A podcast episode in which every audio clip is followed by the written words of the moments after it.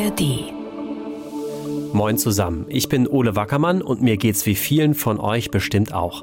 Am Hauptbahnhof fühle ich mich oft unwohl. Die Situation dort, Drogenelend, Obdachlosigkeit, das ist ja ein Dauerthema. Nun gibt's aber neue Ansätze, die Stadt will da offenbar mit richtig Wumms ran. Nicht nur mit mehr Polizeipräsenz, sondern auch mit ganz neuen Hilfsangeboten und dem einen oder anderen freundlichen, aber bestimmten Hinweis. Hier nicht liegen, da drüben gibt es einen Notschlafplatz. Bitte hier nicht äh, hinpinkeln, da drüben gibt es eine Toilette.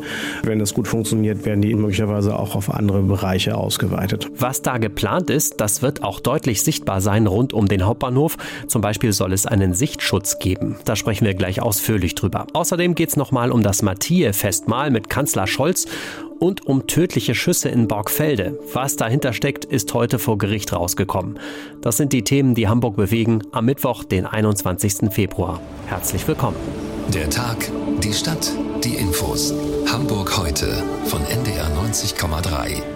Die Situation am Hamburger Hauptbahnhof, das Elend der Obdachlosen und Drogenabhängigen, die dringend Hilfe und Unterstützung brauchen und auf der anderen Seite Menschen, die sich am Hauptbahnhof einfach nicht mehr wohlfühlen. Diese Probleme beschäftigen uns schon lange. Jetzt geht die Stadt neue Wege, um die Situation besser in den Griff zu bekommen. Rund um den Hauptbahnhof soll einiges passieren, noch einiges mehr als bisher. Und es soll auch neue Einrichtungen geben. Unter anderem soll dabei auch ein Pflegeheim für Obdachlose in Niendorf eine Rolle spielen. Susanne Röse kann das jetzt aufdröseln, wie die ganzen Bausteine zusammengehören. Susanne, fangen wir mal direkt am Hauptbahnhof an. Was mhm. soll da vor Ort passieren? Ja, das ist ja ein ganz zentraler Ort. Dort gibt es ab April eine Koordinierungsstelle, eine soziale Koordinierungsstelle Koordinierungsstelle direkt in der Bahnhofsmission und die betreibt so eine Art Fallmanagement. Die vermittelt Menschen in die für sie besten Hilfs- und Beratungsangebote und das sehr schnell. Und damit das klappt, arbeitet diese Stelle mit medizinischen Hilfsangeboten, mit Jobcenter, Schuldnerberatung und anderen zusammen. Und sie kann auch Notschlafplätze anbieten und äh, einen Platz in einem Pflegeheim, das hattest du eben erwähnt, das soll ja in Niendorf eingerichtet werden. Fallmanagement heißt dann, also da gibt es eine Person, die kümmert sich dann auch darum, dass sozusagen diese ganzen unterschiedlichen Hilfsangebote tatsächlich den Menschen zugutekommen, die das brauchen. Eine Person kümmert sich dann auch um einen Fall? Die koordiniert das, genau, dass mhm. äh, diese Person nicht zu verschiedenen Stellen laufen muss oder auch von verschiedenen Stellen beraten wird, auch teilweise unterschiedlich beraten wird. Die guckt, was ist jetzt am wichtigsten, welche Hilfe wird benötigt. Großes Thema ist ja auch nach wie vor das Drop-In, die Drogenberatungsstelle am Hauptbahnhof. Da sollte sich ja auch was tun. Wie ist da der Stand? Ja, auch die Situation dort spielt eine Rolle. Die Grünfläche vor der Einrichtung, die wird neu gestaltet. Zur Straße hin, äh, zur Kurt-Schumacher-Allee, sollen Bäume gepflanzt werden. Dann wird es einen Sichtschutz geben. Und dahinter zum Drop-In wird die Fläche, so zwei Drittel sind das dann noch, asphaltiert. Es kommen Sitzmöbel dorthin, eine Art Wetterschutz und es soll dort auch sogenannte Sozialraumläufer sollen dort unterwegs sein und die sollen die Menschen auf Regeln hinweisen. Ralf Neubauer, der Chef des Bezirksamts Mitte, der erklärt das so. Hier nicht liegen, da drüben gibt es einen Notschlafplatz. Bitte hier nicht äh, hinpinkeln, da drüben gibt es eine Toilette. Wenn das gut funktioniert, werden die möglicherweise auch auf andere Bereiche ausgeweitet. Ja, und die werden immer zu dritt und in zwei Schichten unterwegs sein und für alle ansprechbar sein.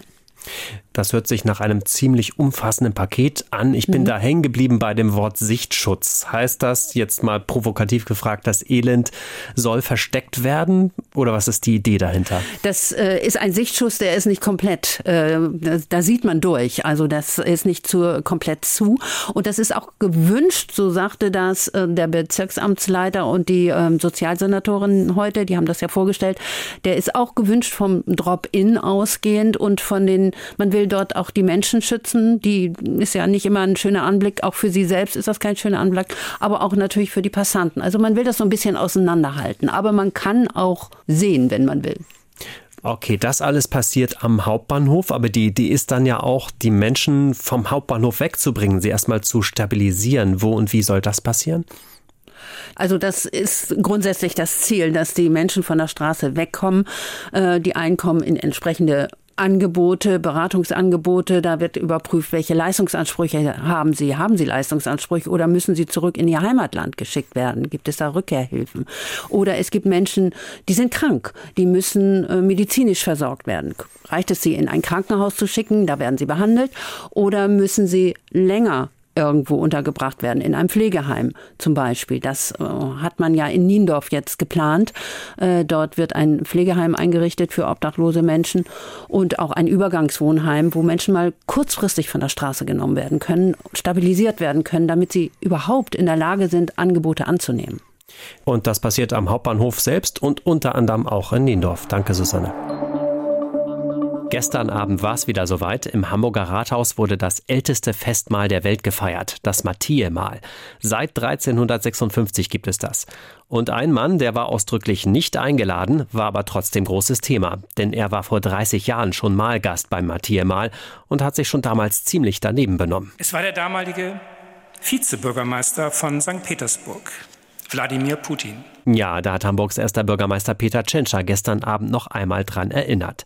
Heute ist Putin russischer Präsident und damals war er wütend aus dem Saal gestürmt, weil ihn die Rede des anderen Ehrengastes beim Matthäe-Mahl, des estnischen Präsidenten nämlich, geärgert hatte. Der hatte damals schon vor einem neuen Imperialismus Russlands gewarnt. Jetzt schließt sich der Kreis.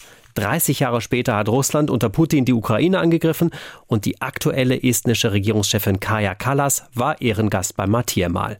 Und Kaja Kallas hat im Rathaus über die Geschichte mit Putin damals gesprochen. Putin did something that had never happened at this ceremony. Putin ist damals nämlich beleidigt aus dem Saal gestürmt. Seine wütenden Schritte ließen die Dielen laut knarzen und er warf dem Gastgeber verächtliche Blicke zu.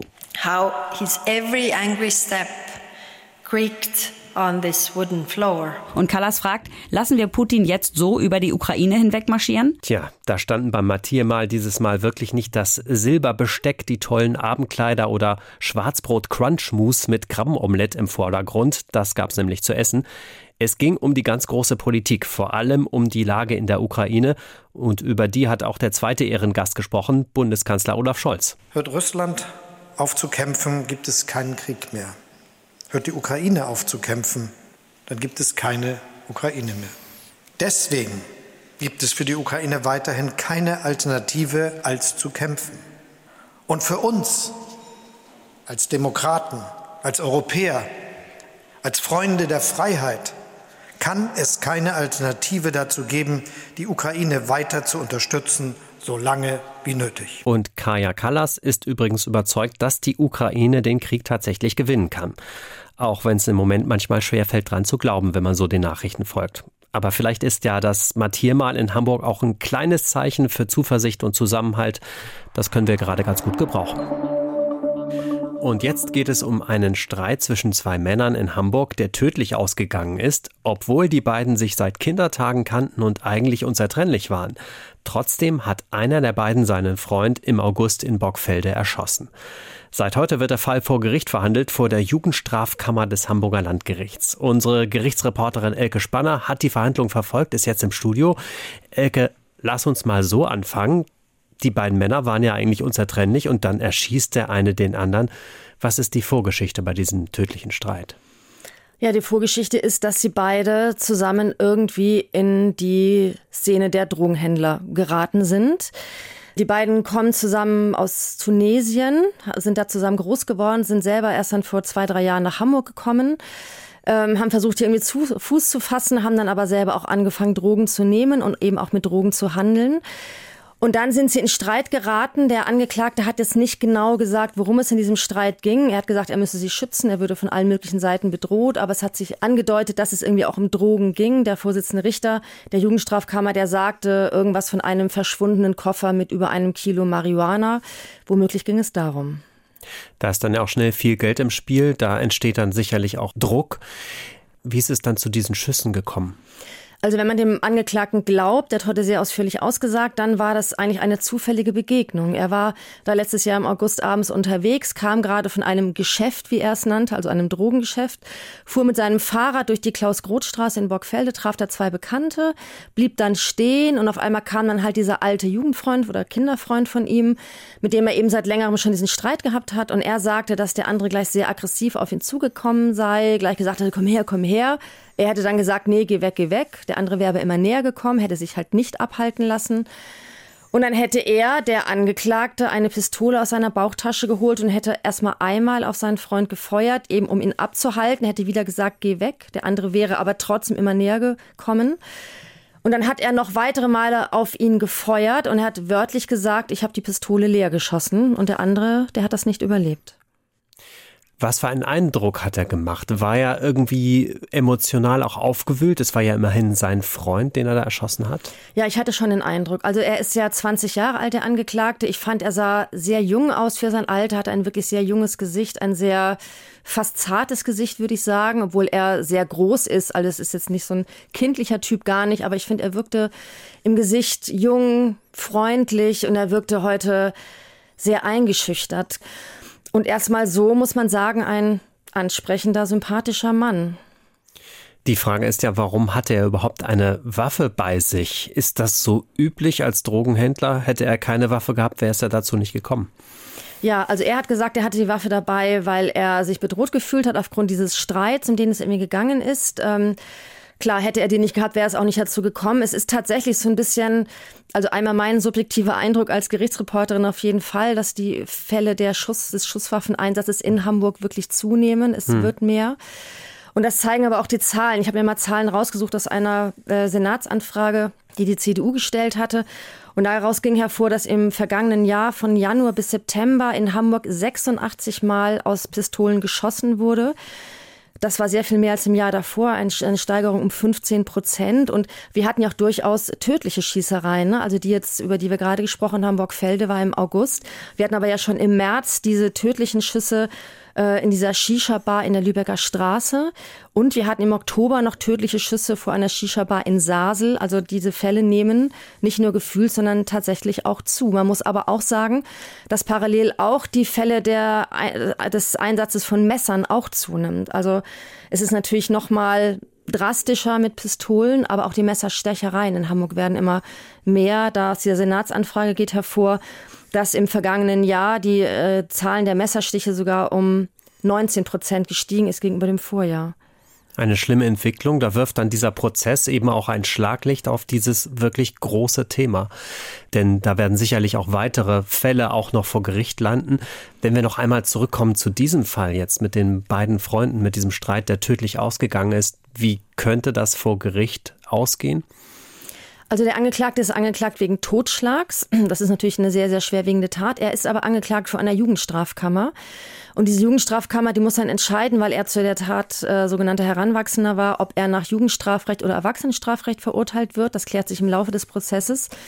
Wenn er nach Jugendstrafrecht verurteilt wird, dann bekommt er eine auch sogenannte Jugendstrafe. Aber ich denke, bei einem Totschlag äh, muss er auf jeden Fall mit einer längeren Haftstrafe rechnen.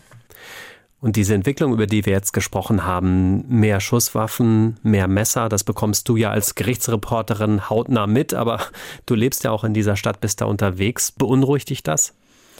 Ja, schon. Also einmal die Beobachtung vor Gericht natürlich, das sind einfach immer sehr, sehr drastische Fälle, aber ich finde auch schon die Vorstellung, hier in der Stadt unterwegs zu sein und dass da sehr viele Männer, ich sage jetzt auch bewusst Männer, weil es einfach in den meisten Fällen so ist, mit Pistolen äh, in der Tasche durch die Gegend rennen oder eben aber auch mit Messern. Das finde ich schon bedrohlich. Ich habe sehr viele Prozesse, wo dann jemand mit dem Messer niedergestochen wurde, wo der Täter dann gesagt hat, ja, ich weiß gar nicht, wie es passieren konnte. Plötzlich hatte ich das Messer in der Hand. Aber warum hatte er plötzlich das Messer in der Hand? Weil er es vorher in der Tasche hatte. Und dass so viele Menschen mit Messer oder überhaupt mit Waffen durch die Gegend rennen, das finde ich schon, ja, ich finde es bedrohlich. Wichtiges Thema. Müssen wir im Auge behalten. Danke, Elke. Sehr gerne. Ja, das waren wirklich Themen, die uns noch länger beschäftigen werden im Podcast heute und über die sich auch lohnt nachzudenken. Ich wünsche euch jedenfalls noch einen schönen, entspannten Feierabend und wenn ihr mögt, hören wir uns morgen wieder mit einer frischen Folge Hamburg heute. Bis dahin, tschüss. Hamburg heute von NDR 90,3. Wir sind Hamburg.